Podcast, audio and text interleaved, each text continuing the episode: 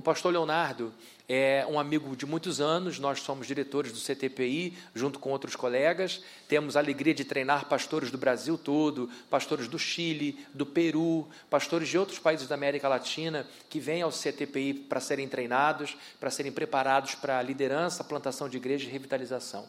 Então, o pastor Leonardo é escritor, tem alguns livros escritos. Inclusive, hoje ele veio lançar na nossa igreja o último livro dele, Tempo para Refletir. Queria que todos saíssem daqui com um exemplar. É bem baratinho, 20 reais. Você pode ter um livro com dezenas de assuntos diferentes. São crônicas sobre vários assuntos. E ele teve o carinho de vir aqui e lançar o livro na nossa igreja. Pastor Leonardo, faz parte de uma comissão importante na Igreja Presbiteriana que decide os rumos da educação teológica de todos os seminários do Brasil e ele está lhe dando o direcionamento junto com outros pastores. É doutor em teologia, professor no Mackenzie também de teologia, um, um homem que viaja muito e que encontrou um tempo para a gente é, aqui nessa manhã. Então, queria que vocês recebessem o pastor Leonardo com um aplauso caloroso, nosso irmão querido.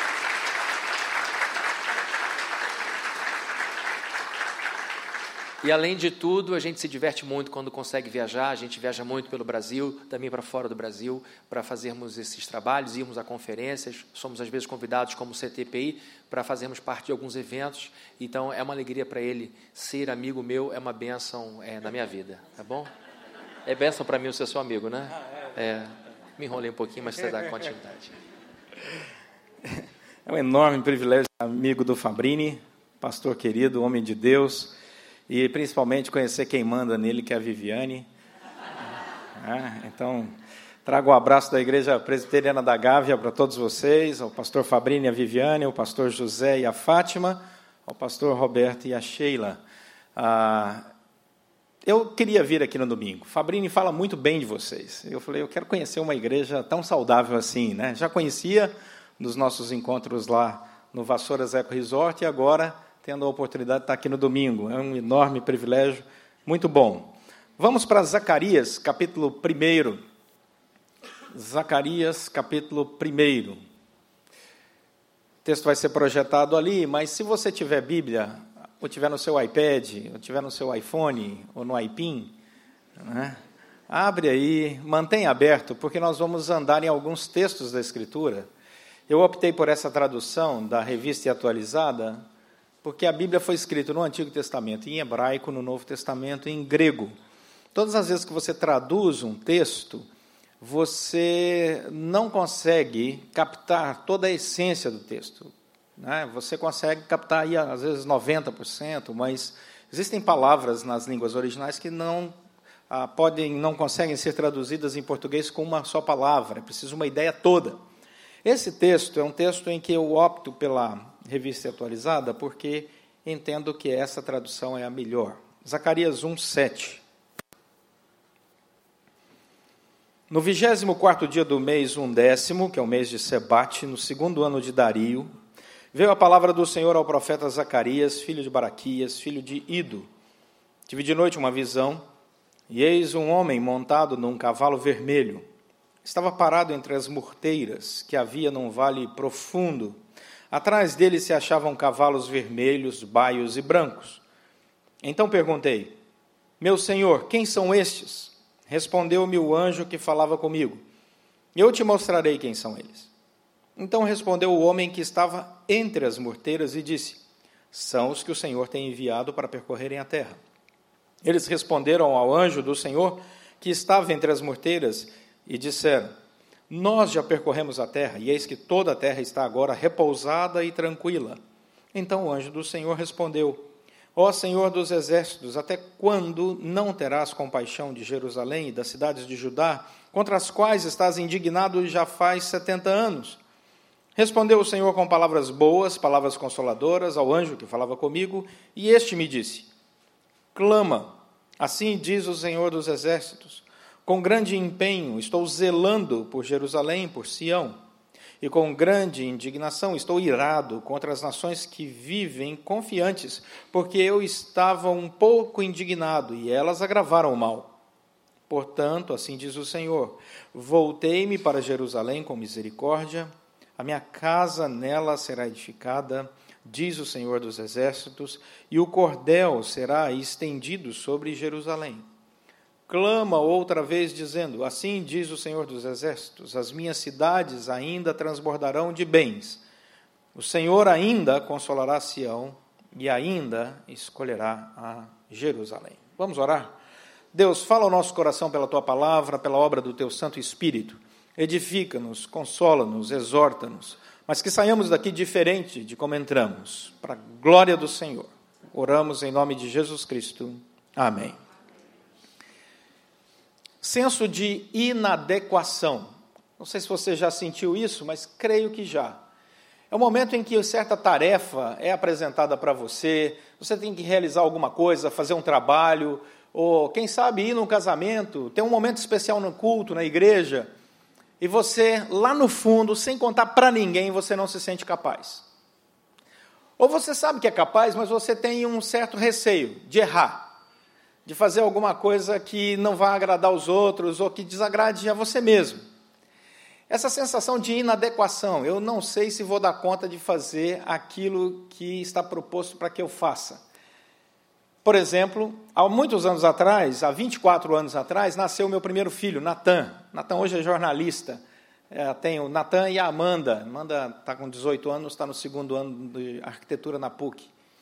E quando nasceu o Natan, eu era pastor numa cidade pequena. E depois de três anos de casado, aquela expectativa da chegada do primeiro filho, mas era uma cidade pequena no interior de Goiás. Você vê que esse sotaque meu não vem da Inglaterra.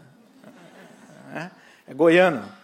E lá naquela cidadezinha pequenininha, eis que chegou o dia do nascimento do Natan, mas só estávamos Cris, minha amada esposa, linda, magnífica, inteligente, espetacular, e eu. E eu disse: vamos lá. E fomos. E não foi fácil, mas eu, como um bom marido, entrei na sala de parto e fiquei em pé. Não desmaiei, né? ali. Eu acho que a pressão ia subir, desse, mas eu olhei firme. Nasce Natan. E conforme o combinado entre eu e Cris, já que não tinha ninguém, eu fui com a enfermeira e o Natan para fora. E o medo de roubar meu filho? Ou você nunca pensou nisso? É? Vai junto. Estava combinado com a esposa. Vou te deixar aí e vou lá. Vai. A sensação naquele corredor era de inadequação. Porque na hora que nasce o filho, nasce o pai. Falei, e agora? Tem que sustentar esse menino, educar esse menino, ensinar o evangelho para ele. Senhor, tem misericórdia de mim. Aquilo foi ficando assim, forte dentro do meu coração. Forte a alegria da chegada e a responsabilidade. Graças ao bom Deus, dois dias depois a minha sogra chegou. Louvado seja o Senhor. Como sogra é importante nesses momentos. Eu amo a minha sogra. Ela mora a 1.700 quilômetros de mim, mas olha, ela é uma maravilha. Quando ela chegou, tudo se resolveu, nada como a experiência. É? E o segundo filho, então, quando vem, é maravilhoso. O terceiro não é? é espetacular, porque o primeiro filho vem e você pega como se fosse uma porcelana chinesa, um negócio assim, não é? Com medo de quebrar, amassar. O terceiro vem com as juntas reforçadas, igual borracha. Você pega, puxa, arrasta, o mais velho cuida, né? Mas essa sensação de inadequação, ela, ela, ela mora nos nossos corações. Mas ela tem um contexto que ninguém sabe. Muitas vezes nós estamos enfrentando dificuldades, problemas, que contribuem para essa inadequação. Por exemplo, ninguém sabe como foi sua noite anterior. Você tem uma tarefa importante no outro dia, mas ninguém sabe. Às vezes você passou a noite em claro, passou mal, uma pessoa da sua família passou mal, às vezes você simplesmente estava tão nervoso que não conseguiu dormir. Às vezes você foi numa festa de casamento de algum irmão da igreja e voltou já tarde da noite, não acordou tão disposto como antes. Ninguém sabe o seu contexto, ninguém sabe o que você tem passado. Recentemente, poucos dias atrás, eu levei um grupo da minha igreja para Israel. Fomos a Israel, Grécia, ilhas gregas, andamos um transatlântico, depois fomos à Turquia. A vida é difícil, mas alguém tem que viver. E eu falei, olha, vou levar só um grupo pequeno, levamos só 50 pessoas, um ônibus, para não ficar aquela carreata de gente. Vamos, vamos, e, e foi uma benção. E ali tive experiências que os livros não contam. Por exemplo, quando Jesus é preso no Getsemane, ele é levado para a casa dos as grandes autoridades, né, religiosas da época.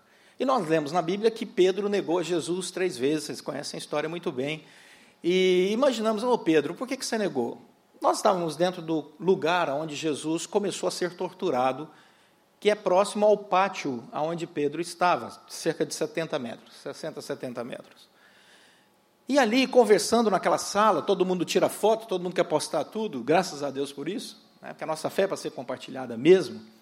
Eu observei que aquela sala é uma sala que tem muito eco, muito eco. Você conversa, aquilo vai esparramando. E eu pedi aos irmãos, falei, irmãos, por favor, só um silêncio um minutinho. Não precisa repetir. Presbiteriano faz silêncio pensando. Né? E eu dei um grito como se tivesse sido espancado. Aquilo reverberou na sala. Fez um som altíssimo. As pessoas ficaram impressionadas. Eu disse: imagine Jesus apanhando aqui. Foi nesse lugar que Cristo apanhou. Deixei eles conversando, eles continuaram conversando, eu saí sozinho e fui para o pátio onde Pedro negou a Cristo. E é impressionante a altura do som que chega naquele pátio. Impressionante. Como o som se propaga naquela região. E eu fiquei então entendendo o coração de Pedro, não justificando Pedro, mas entendendo o coração de Pedro. Imagine você ali naquele pátio, ouvindo os urros da surra que Jesus estava tomando, e alguém vira e fala assim: Você é um deles. Deu para entender? O medo. Ali era um medo auditivo, muito claro. Eu não.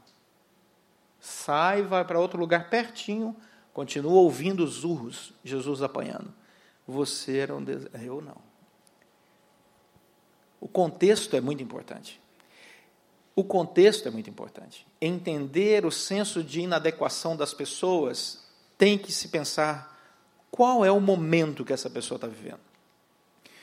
Um pastor novo assumiu uma igreja e ele telefonou para Warren Wisby, um pastor já muito famoso, e conseguiu falar com ele. e disse: Pastor, eu sou pastor novo, a primeira vez que estou assumindo uma igreja, a primeira igreja que estou assumindo, e essa igreja Todos os membros dessa igreja são bem mais velhos que eu. Como é que eu vou subir no púlpito para uh, instruir, aconselhar esses irmãos?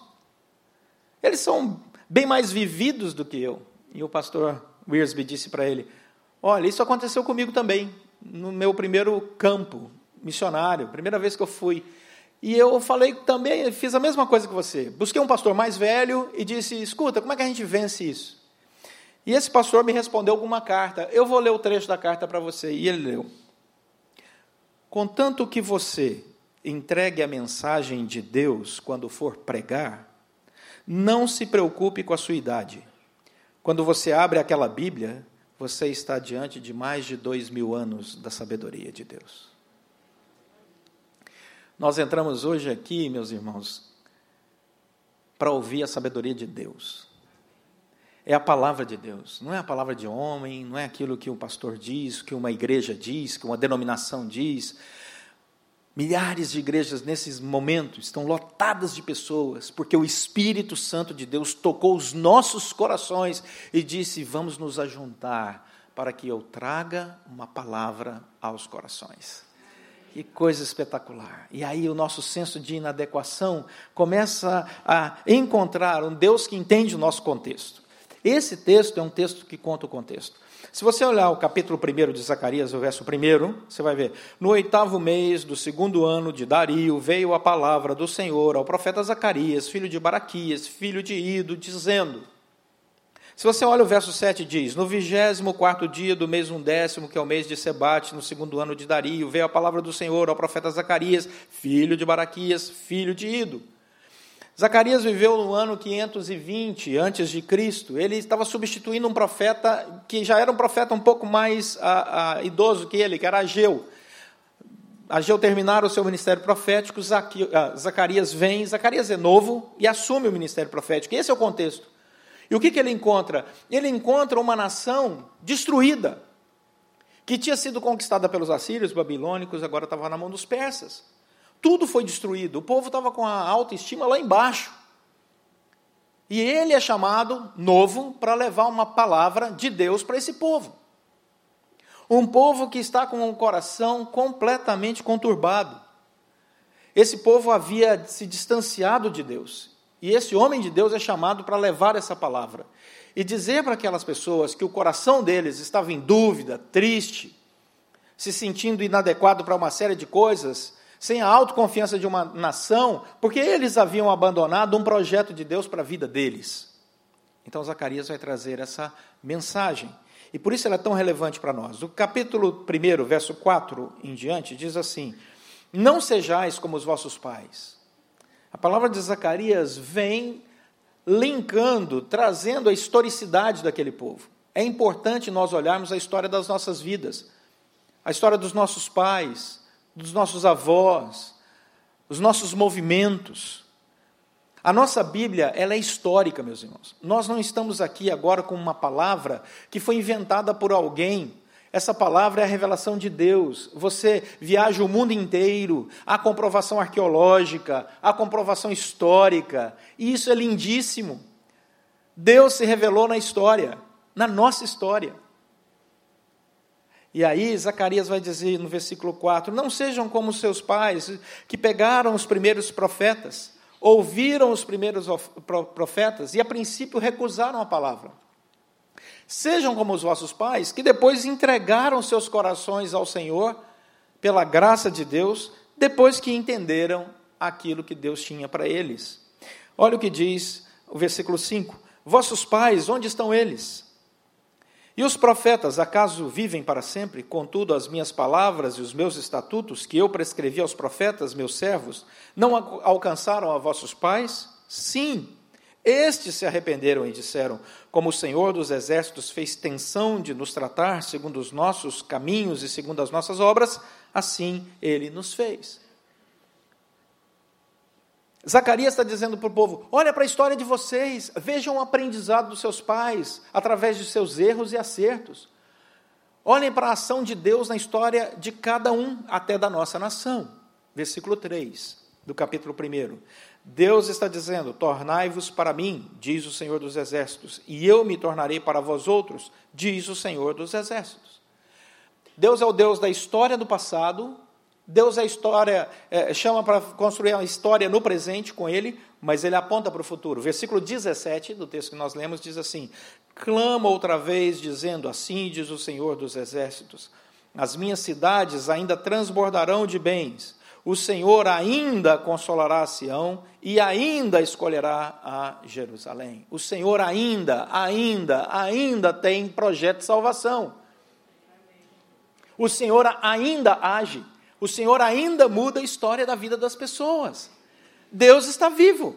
O túmulo de Jesus está vazio. E não tem como você vê estudos e mais estudos financiados por grandes conglomerados para tentar provar que Jesus não ressuscitou, mas está vazio o túmulo e ninguém consegue provar o contrário, porque ele está vivo.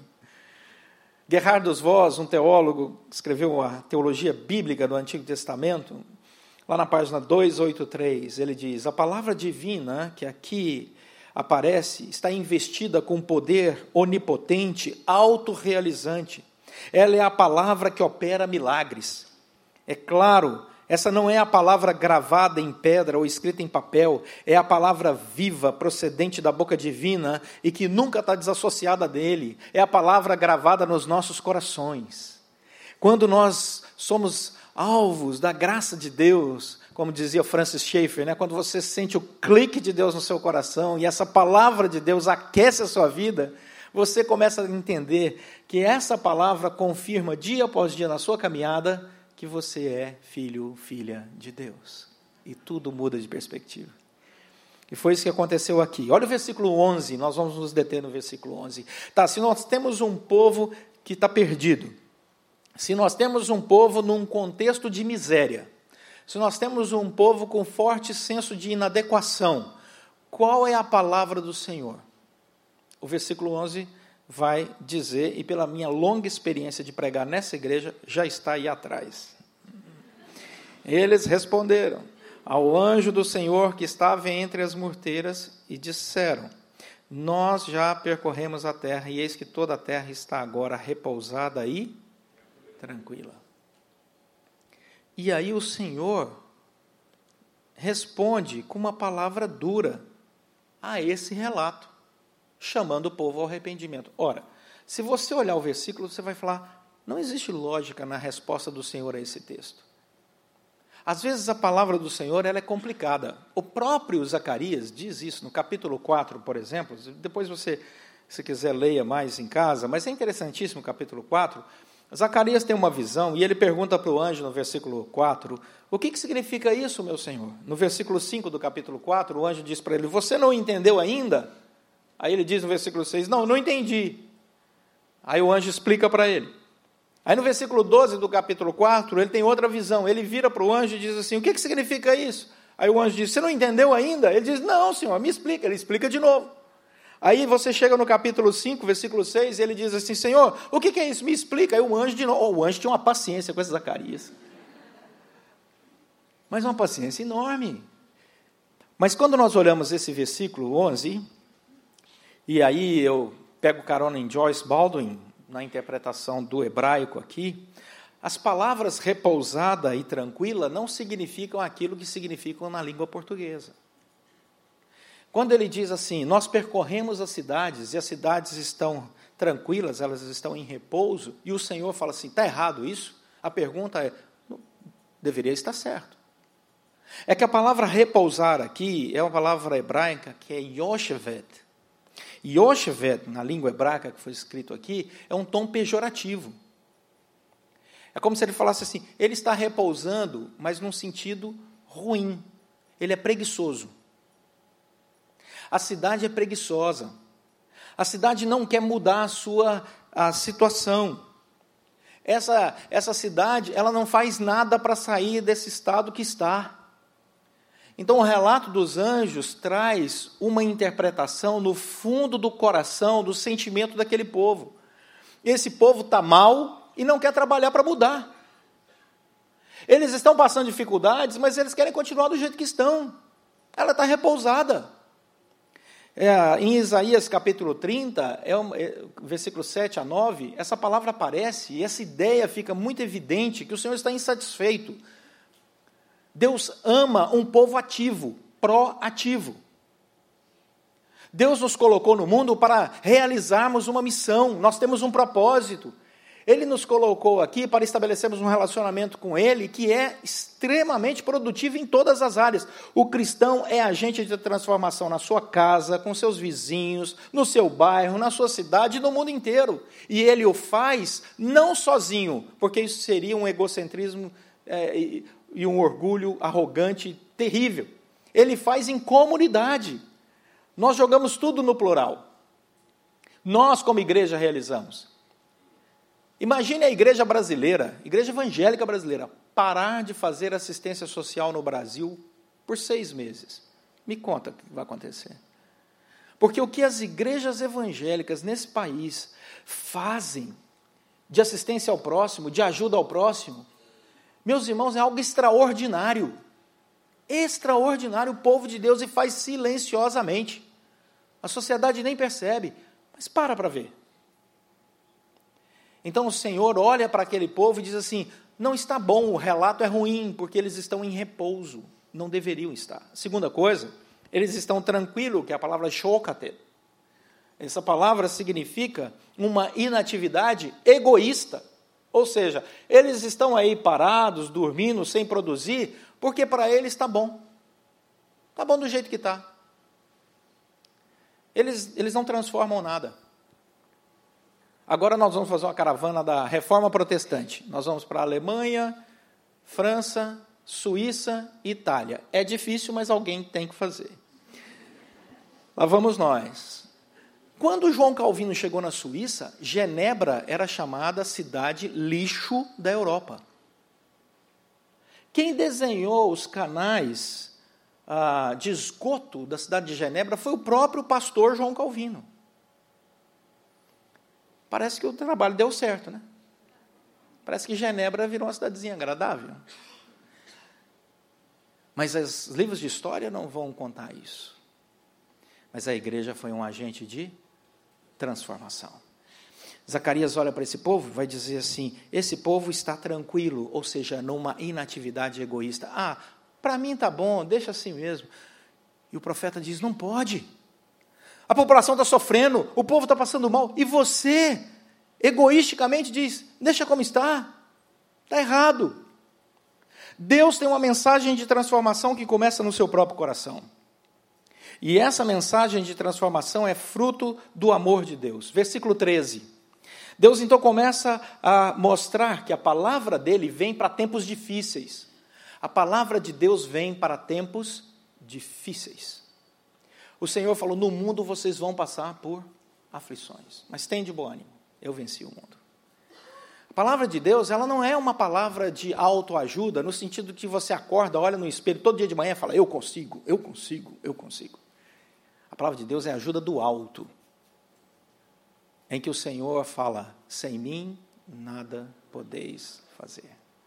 Mas não é para nos jogar lá embaixo, não. É para mostrar que Ele quer caminhar ao nosso lado.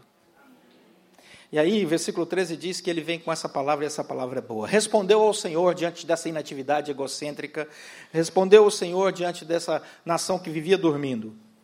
E as palavras do Senhor na sua resposta foram palavras boas. Deus respondeu com a palavra tovim. Essa palavra boa na língua hebraica não significa apenas que ela é uma palavra agradável. Ela é uma palavra agradável que transforma uma situação porque ela retém o mal. É a mesma ideia no grego, lá em 1 João, de rilasmos, no grego. Ou seja, Deus vem trazer não apenas aquilo que é bom, mas ele segura o que é ruim. Ele aplaca o mal, ele transforma o lugar. Quando ele chega, por exemplo, para libertar uma pessoa que está presa no inferno das drogas, isso é uma coisa boa, ele faz com que a pessoa abandone as drogas Descubra a alegria de viver num relacionamento com Deus, mas não apenas isso, ele aplaca o mal, ou seja, o seu testemunho como pessoa liberta daquele universo das drogas começa a influenciar outras pessoas para que elas não entrem no universo das drogas ou aqueles que estão saiam do universo das drogas. Deu para entender? É essa palavra hebraica usada aqui, tovim. Deus vem com uma palavra boa, não apenas para dizer para você assim, olha, não vai ter mal sobre a sua vida não, o Senhor vem para fazer com que a transformação na sua vida seja completa, de tal forma que você vai se tornar luzeiro no mundo, sal na terra. Quando a palavra de Deus, essa boa palavra, chega no seu coração, e pela graça do bom Deus começa a produzir frutos, você começa a perceber que a próxima palavra tem todo sentido no versículo 13. É a palavra que é boa, mas também é uma palavra que é consoladora. Essa palavra consoladora, nihomim, é uma palavra que traz conforto, mas também encoraja a pessoa. Ela não apenas abraça o que está sofrendo, dizendo assim para ele: Olha, eu estou sofrendo com você. Não, essa palavra ela chega para dizer: Olha, eu, tô, eu entendo o seu sofrimento, entendo a sua dor, estou aqui do teu lado, mas eu quero te dizer uma coisa. A vida segue em frente. Vamos adiante. Você tem condição, você tem potencial. Deus está com você. Ele tem um projeto. Deu para entender? Vida cristã é paradoxal. Você chega num velório, você sabe que o velório é de crente, só de ouvir. Às vezes você chega num lugar que tem várias capelas num velório, é só seguir o som. Os crentes estão cantando. Crente canta em velório, não é uma coisa paradoxal? A pessoa está morta e todo mundo cantando em volta. Canta um hino, canta um cântico. Que coisa é essa? É o sentido dessa palavra consoladora. Nós estamos aqui sofrendo com você, mas nós queremos dizer que a nossa força vem do Senhor. O choro pode durar a noite inteira, mas a alegria vem pela manhã. É essa palavra que Deus está dizendo para esse povo aqui, através do profeta Zacarias. Está dizendo para eles: olha, vocês estão passando por momentos difíceis, olha, eu estou aqui consolando, estou dando forças para vocês, mas olha, sigam adiante, e o Senhor capacita eles. E o Senhor dá força a eles. Quando o Senhor Jesus estava perto de ir embora, de ser assunto aos céus, ele disse: Não fiquem tristes. Eu vou para junto do Pai, mas enviarei o Consolador, o Espírito Santo de Deus. E aí vocês vão se lembrar do que eu disse e vão aprender muito mais coisas. que eu ainda tenho para revelar. Afinal de contas, nem o Apocalipse havia sido escrito ainda. Então o Senhor ainda tinha muita coisa para falar. E essa é a palavra consoladora do Senhor que vem. Versículo 14. Versículo 14 diz uma outra coisa importante. O Senhor diz mais: clama, assim diz o Senhor dos Exércitos, com grande empenho. Deus está dizendo: estou zelando por Jerusalém e por Sião. Sião. Eu, eu, eu não falei uma coisa aqui no primeiro culto, então quem não veio não, não, perdeu. A palavra, vou falar agora, a palavra Sião em hebraico, em, em árabe, é Sahyun. Ah, Leonardo Sayun, deu para entender? Fiquei tão feliz quando eu descobri isso, vocês não têm ideia. Então, Leonardo de Sião, olha só, impressionante, fiquei mais poderoso com essa palavra. O texto vai dizer que Deus olha para o seu povo e diz: Eu estou zelando. Sabe o que significa a palavra zelar na língua original da Bíblia? Ter ciúme. Deus tem ciúme de nós. Olha que coisa espetacular. Quando o inimigo vem como um leão que ruge, ruge tentando nos devorar, Deus fala: Ah, ah não chega aí não. Aí não. Esse é meu povo. Eu tenho ciúme deles eu tenho zelo deles. Porque ciúme é coisa boa. Estou vendo irmãs e irmãos se cutucando. Ciúme, ciúme é coisa boa. Ciúme é prova de amor. Arder em ciúme é que é o pecado.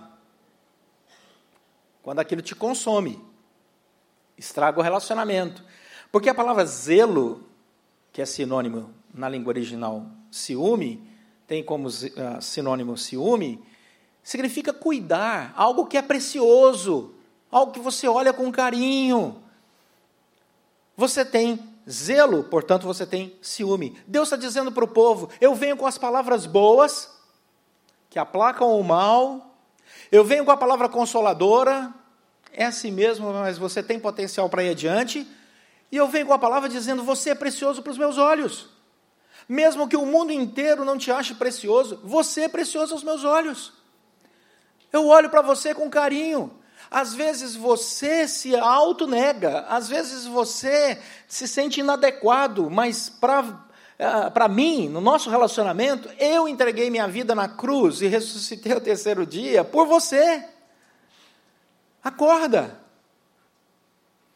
E é isso que aponta todo o Antigo Testamento para a obra de Jesus. Um povo pecador que nega o projeto de Deus, que nega relacionamento com Deus, que afunda na vida, em todos os aspectos, porque é um povo rebelde e que caminha para a morte eterna. E a única solução é um Deus amoroso, o Deus verdadeiro, que vem com palavras boas, consoladoras, mostra o seu amor e nos ama a tal ponto que entrega o seu próprio filho na cruz, para que todo aquele que nele crê não pereça, mas tenha vida e vida eterna.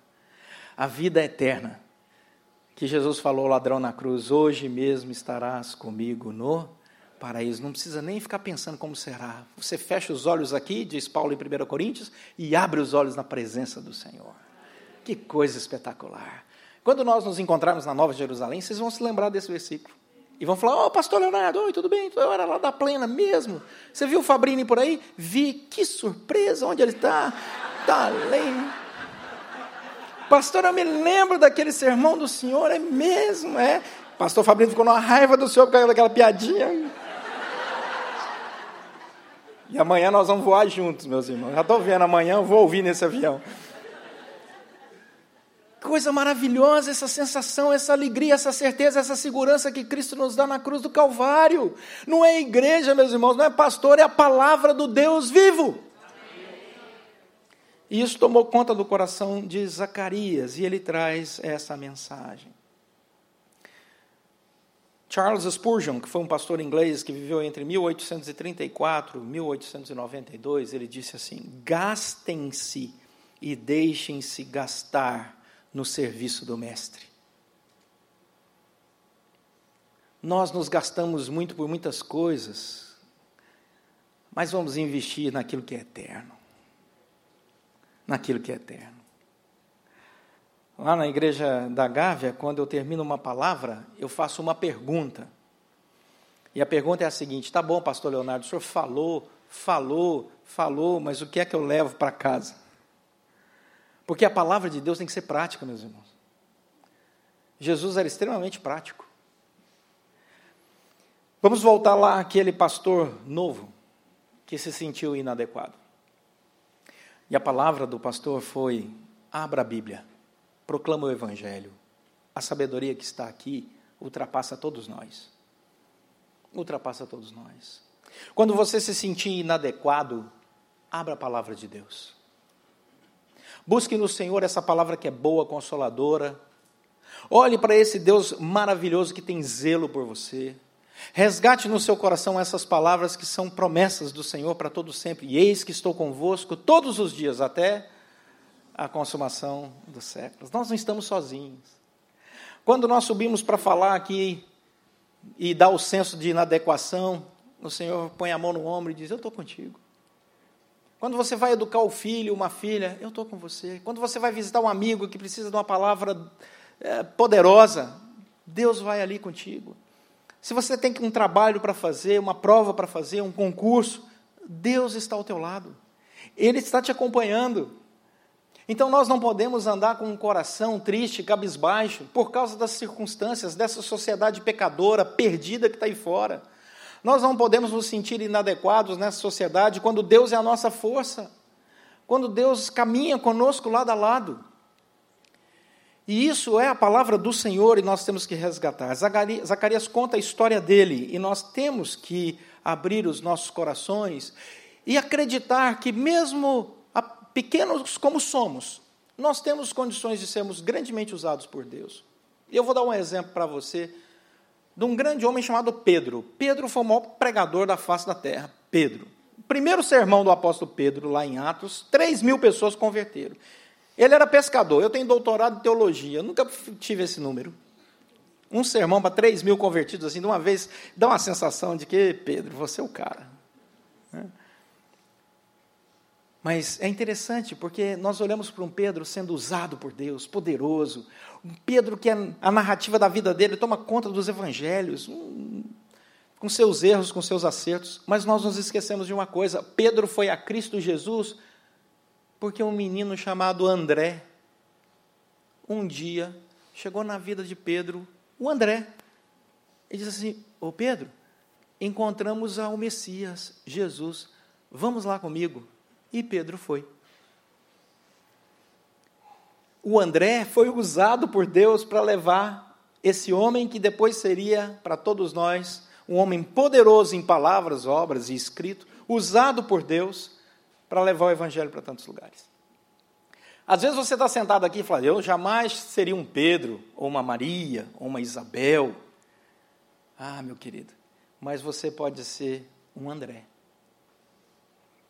Você pode ser uma pessoa que vai levar a palavra de Deus a alguém com um convite, uma literatura, um link, e que vai fazer dessa pessoa uma pessoa grandemente usada por Deus, para a glória de Deus, pelo poder de Deus. Houve uma transformação no Antigo Testamento na vida de um cara chamado Naamã, vocês conhecem a história. Quem foi que transformou toda aquela história, que movimentou reis? A empregada da casa, que disse para a mulher de Naamã. Né?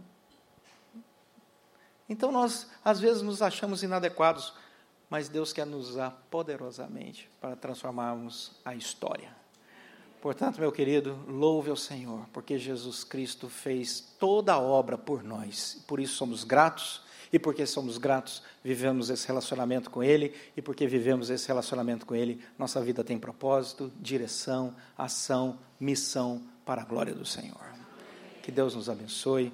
Vamos orar.